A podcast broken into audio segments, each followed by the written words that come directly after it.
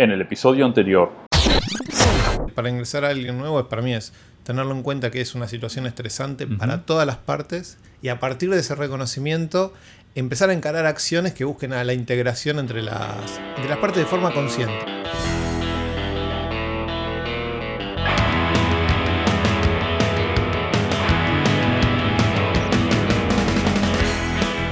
Hola, bienvenidos a un nuevo episodio del podcast Días Ágiles. Mi nombre es Sergio Yo soy Leonardo. y en este episodio, el número 16, para ser más preciso, vamos a hablar sobre un tema que propuso hace un tiempo atrás eh, nuestro amigo Broda Noel. Que le estamos haciendo los Le temas que propuso. los temas que propuso. tiempo al tiempo. Exactamente, no vamos a sacar todos los temas que propuso él, pero con el tiempo, en los próximos episodios van a ir saliendo. Y hoy es REST, Servicios REST. servicios REST en particular, que cre- creo que es la primera vez que tratamos un tema técnico en los podcasts. O tan técnico por O lo tan, menos. claro, tan técnico. Siempre hablamos Sí. de, un. Qué loco, porque es el episodio abstracto. 16 y ya me olvidé un poco de los temas anteriores. Sí, el episodio yo 2 también. no sabía lo que, lo que hablaste. Ahora, Exactamente, 15 sí. episodios para atrás, la verdad no me los acuerdo. Es muy complicado. Pero ustedes pueden repasarlos y, y escucharlos. Pueden entrar y ver toda la lista de. Tal cual. y si nos equivocamos, decirnos cuál fue el episodio en el cual hablamos muy técnicamente.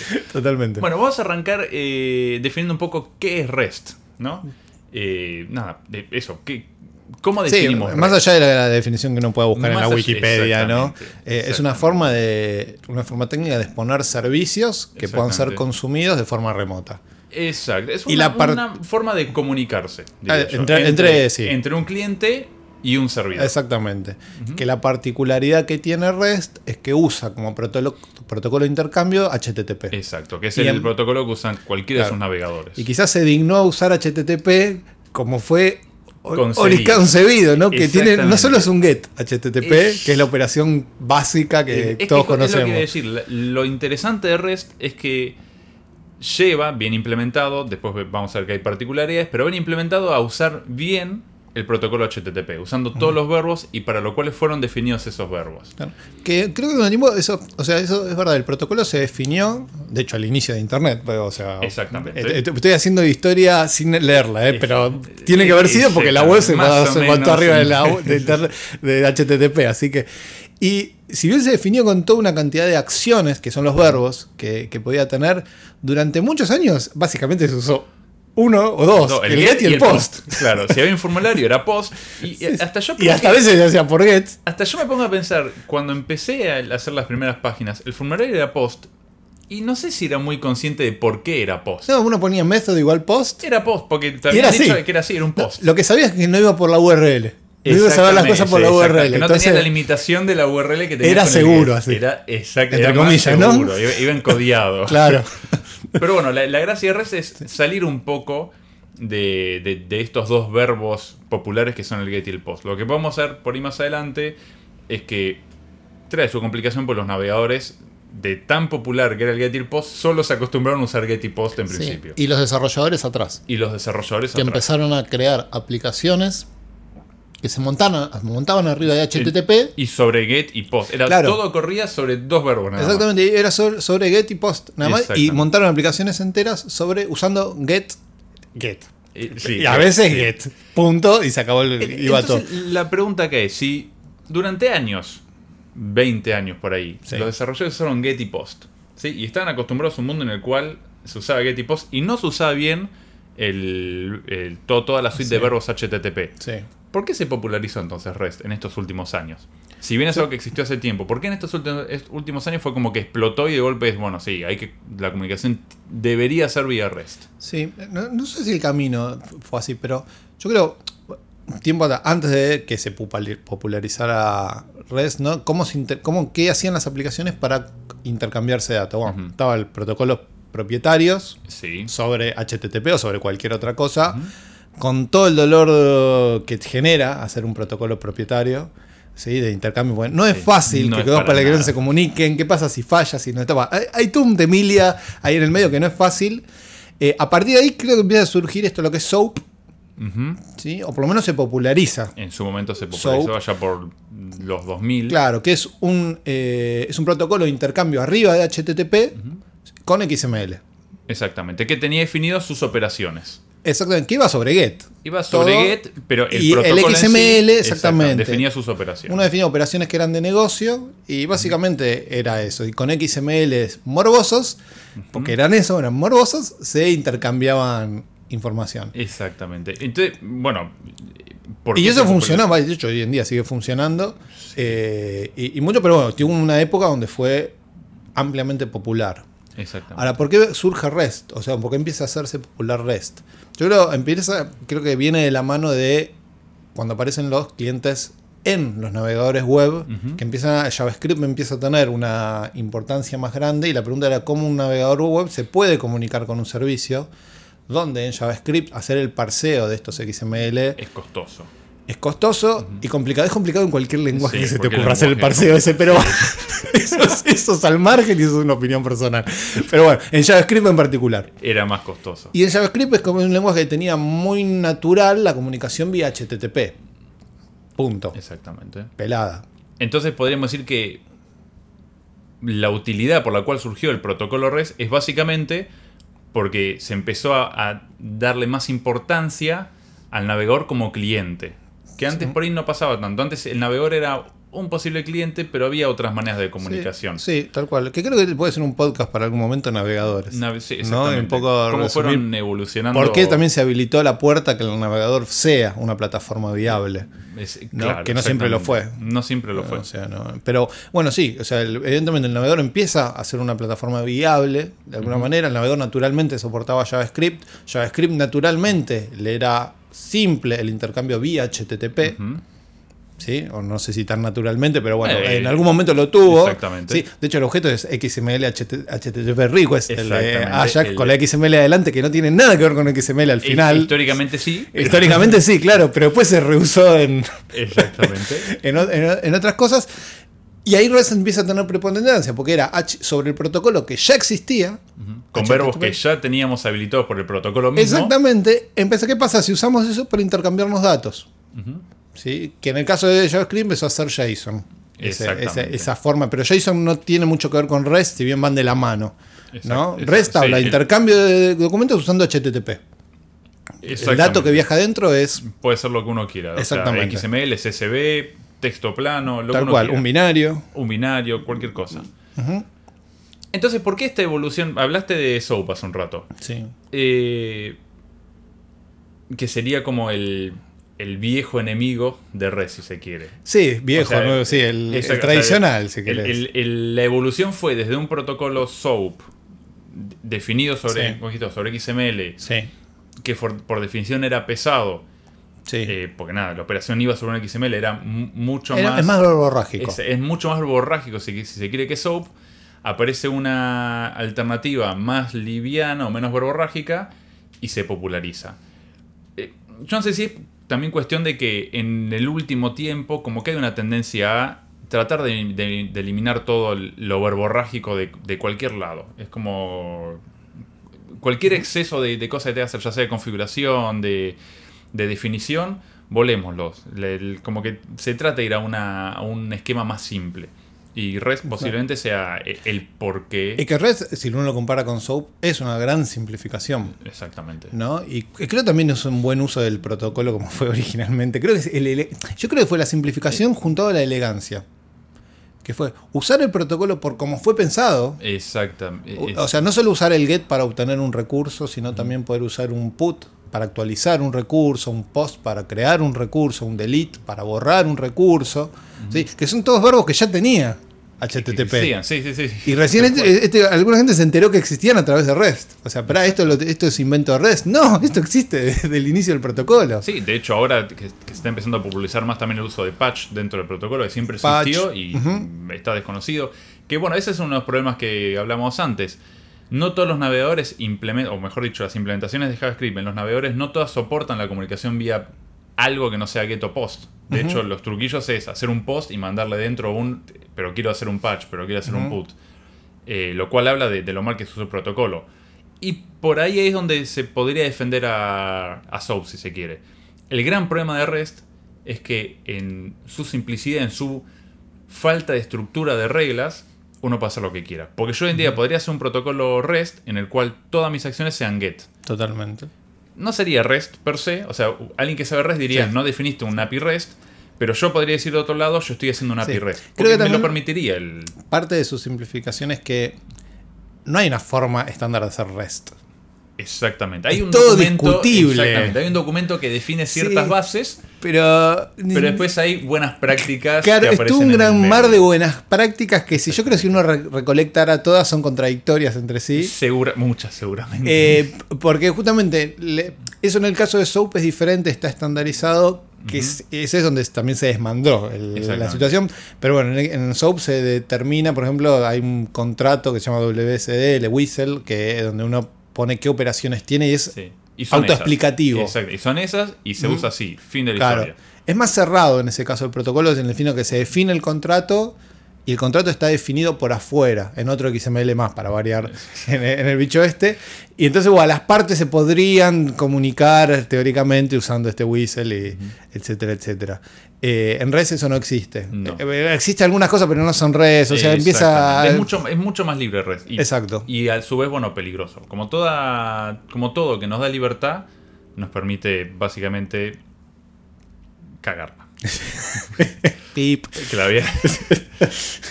Bien, entonces, también otro, otro momento en el cual se popularizó mucho REST fue cuando se empezó a popularizar el término de Ajax. Sí. Si bien no tienen mucho que ver uno con el otro, fue como que apareció de la mano. O sea, Sí, aparece que- Ajax y al mismo tiempo pensé, bueno, Ajax trabaja bien con interfaces REST y bueno, como que eso empezó a... Sí, fue la, posibilidad de hacer llamadas asincrónicas en un navegador web. ¿Y asincrónicas a dónde? Y a un servicio que me demore la invocación. Ejemplo, un servicio, cualquier servicio remoto que por más rápido que sea, está la red en el medio y se maneja tiempos diferentes a lo que es una invocación local. Que ahí, bueno, es una de las gran... O sea, Ajax también aparece justamente con esto, con, con los navegadores eh, madurando. Cuando Sí. los navegadores empiezan a ver como serios clientes, empiezan a, aparecer Ajax como una alternativa. Yo recuerdo eh, en un trabajo en el cual trabajamos juntos, que un líder una vez nos dijo que una manera de testear para ver si funcionaba un sitio era desactivando JavaScript. Hoy en día es... Sí. No, no quiero exagerar, pero no sé si hay algún sitio que funcione sin JavaScript habilitado. O sea, sí, sitios hay que funcionan. Pero, pero digamos, un pero- desarrollo moderno, digamos. No, yo no me imagino. de- Lo que pasa es que cambió el paradigma. O sea, sí, sí, sí, se movió. donde, Ah. Claro, se movió mucho más al escritorio en ese sentido. Y al- no al escritorio, al navegador, navegador en particular. De hecho, hoy en ¿No? día, sin ir más lejos, tenemos eh, la Chromebook, la notebook de Chrome, donde básicamente todos usan un navegador. Porque hoy en día podés hacer lo que quieras desde un navegador. O sea, realmente JavaScript evolucionó. JavaScript hoy no es lo mismo que JavaScript hace 5 años. No, no, no. Es otra cosa. Hoy en día en JavaScript se hablan ya de tiempos que son interesantes de ejecución, cuando hace 5 años era inviable. Hoy en día cosas. JavaScript se usa en el servidor. Claro, bueno, hoy en día O sea, además en día JavaScript, se puede- que siempre fue un lenguaje que se podía usar, pero Sí. cada vez ahora tiene más seriedad. Esa... O sea, JavaScript yo creo que, eh, que es para todo un episodio, pero mutó de ser el lenguaje que estás obligado a usarlo porque es el que tenés Sí. ahí para elegir a un lenguaje serio que hoy se mira como una alternativa seria para varios problemas. Sí, sí, Que dice, che, mira, tenía un, te- tiene un montón de cosas que no tiene otros lenguajes Sí, que lo- y que fueron pensadas. Tal cual, y creo que eso surgió también de la eh, de, de- de la facilidad que le provocó una plataforma que lo hizo viable. Porque el lenguaje en sí fue siempre el mismo. El más más sí, menos sí, fue sí. evolucionando, pero fue el mismo. Lo que evolucionó fue la plataforma donde se lo ejecutaba. ¿no? Y los servicios REST acompañaron a eso. Fueron como una alternativa de ¿cómo comunico estas aplicaciones ricas? De, de escritores, de, de navegadores, ¿cómo las puedo comunicar teniendo la opción, uno, SOAP, Ujú. es costoso el parseo de XML, sobre Muy todo costoso. para un cliente y en su momento para JavaScript, además de la complejidad inherente que tienen, Versus. versus hacerlo propio el protocolo, con, bueno, eso es casi, bueno, sí, ahí usa SOAP casi, exactamente. ¿sí? A, usar este, este nuevo, esta nueva tendencia REST que era muy diferente, mucho más sencilla, ¿sí? en, en- sus inicios por lo, por lo menos, y que, nada, que era práctica y funcionaba. Que eso, que se apoya sobre HTTP, que siempre estuvo ahí. Fue un- Sí. Siempre lo tuvimos ahí, solo que no, no lo vimos. Es como Sí. Ajax. Ajax siempre estuvo ahí, solo que en un momento se popularizó. Sí. Lo que parece quizás, hoy en día, hoy, hoy en día REST es una técnica ya una- que hace, ah, rato que está súper usada y cada vez se usa más. ¿no? O sea, que hoy en día si uno está haciendo una aplicación nueva web, es como no, no hay mucha discusión de que los servicios van a ser REST. Exact- iba a decir exactamente lo Pero mismo. aparece otra discusión. Que ahora sí que es el, el fundamentalismo REST, que es cómo implemento REST. ¿Cómo implemento los servicios? ¿no? Donde algunos te dicen esto se implementa de esta manera solamente y otros te dicen no, se implementa así. Claro, o sea, donde en, en REST puro todos son recursos. Exactamente. Porque justamente en HTTP todos son recursos. De hecho es la R de REST. Claro, exactamente, la R de REST de recursos, tal cual. Eh, y entonces viene la definición de que cómo defino esos recursos. ¿Cómo tendrían que estar definidos? ¿Cómo tendrían que ser las URLs? ¿Qué verbos tengo que aplicar sobre qué URLs bajo qué condiciones? Y ahí se pueden armar unas discusiones. Es más, Eh, déjame que te la lleve un paso más allá. Sí. Es en la respuesta qué es lo que tiene que devolver. ¿Cuál es el código de respuesta? ¿Cuál es el código de HTTP respuesta? correcto para eso. Exactamente, es. Y después, bueno, tenemos todo lo que es el, el- el escalón a ir más arriba en red, que es, ok, debería responder una respuesta, por ejemplo, si se crea un recurso, mi URL no debería devolverla, el cliente debería ser totalmente tonto y no saber de ninguna URL porque el servidor debería devolvérsela, no. Nada, hay toda una, una discusión. Y que, Que ahí es también donde se empieza a ser más complejo REST. Exacto. Y no sé si ¿No? hay una posición correcta. Hay, como dijimos al principio, varias posiciones donde es cuestión del líder de turno lo que diga a mí me gusta más esto. Sí, que ahí va también eso, ¿no? Es lo que tiene es que como no está tan definido eso, habilita todas estas discusiones. Exactamente. ¿no? Que yo creo que son simpáticas por un rato hasta que empiezan a Molestas. ser molestas e improductivas también. Exactamente. Porque también, o sea, está todo bien discutir si es un, no sé, si es, eh, el caso, si es un get o un post, por Sí. ejemplo, que uno podría decir, bueno, listo, es un post, eh, tendría que estar definido por el negocio, está todo bien la discusión, pero llegado al caso, el servicio tiene que hacer algo. Exactamente. Y va a funcionar tanto si sea un get como si sea un post. Es- Eso es lo semántico, la, la discusión. Es una discusión, una gran discusión semántica que si se extiende en el tiempo es totalmente improductiva, ¿no? Claro, que es tiempo que se pierde del desarrollo al fin y al cabo. Tal cual. Y que bueno, con SOAP eso no existía tan así. No porque estaba definido, ¿no? Existían todos los otros Claro, problemas sí, que sí. tenía. que tiene. otro- otros problemas. Pero bueno, claro, son discusiones diferentes a problemas diferentes a tecnologías diferentes, ¿no? Y, y bueno, así, ok, sí. Primero, aclararía que el fundamentalismo por sí en ningún aspecto es bueno. sí, en ningún- en red. en- no solo en redes, claro. Es- es- yo creo que es más práctico dar el paso adelante, implementar y después modificar que tener discusiones eternas. Pero más allá de eso es, ¿cómo nos imaginamos el futuro de, resto de la comunicación por ahí en, en general? Porque si yo sigo la línea de que se vino manejando de SOAP a REST a pasar de un protocolo pesado a un protocolo más liviano usando la- las particularidades de HTTP es ¿cuál sería la siguiente evolución? O sea, la siguiente evolución sería un protocolo más liviano todavía.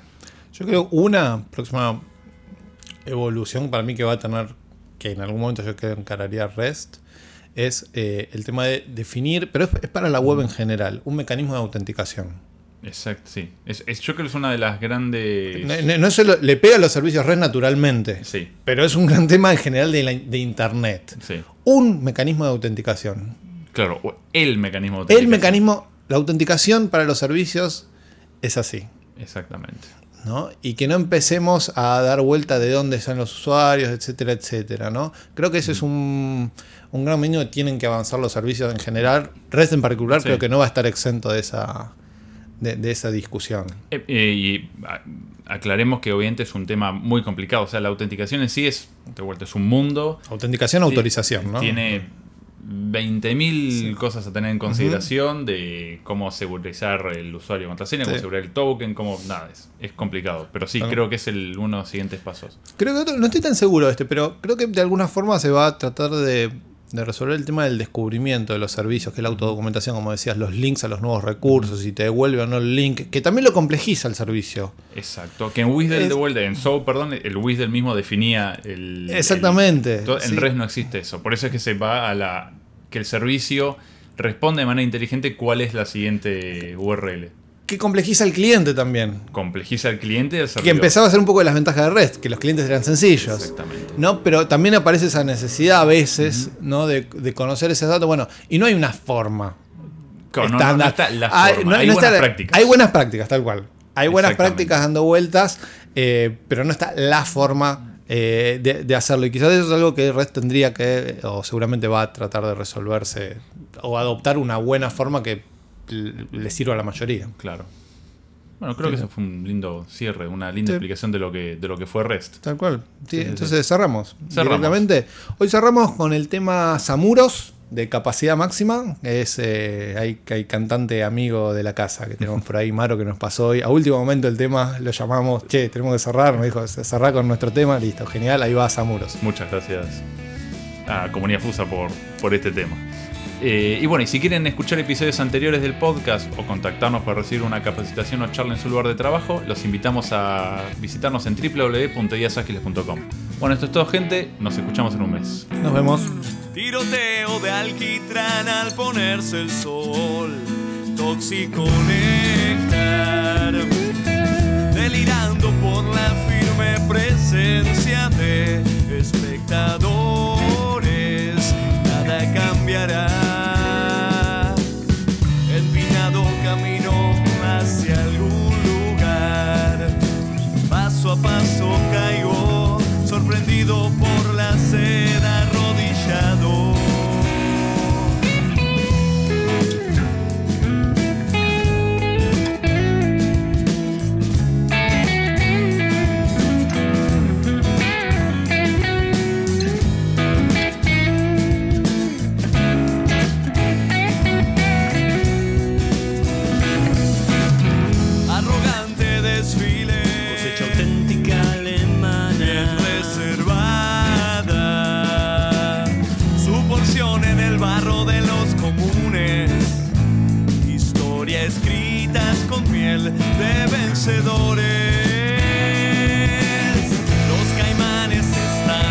noche un festín darán. Y encargados del postre, los amuros llegarán.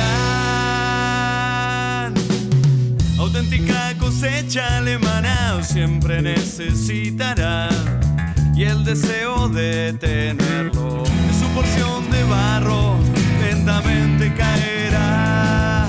Nueva dosis de placer desesperado. Camino hacia algún lugar.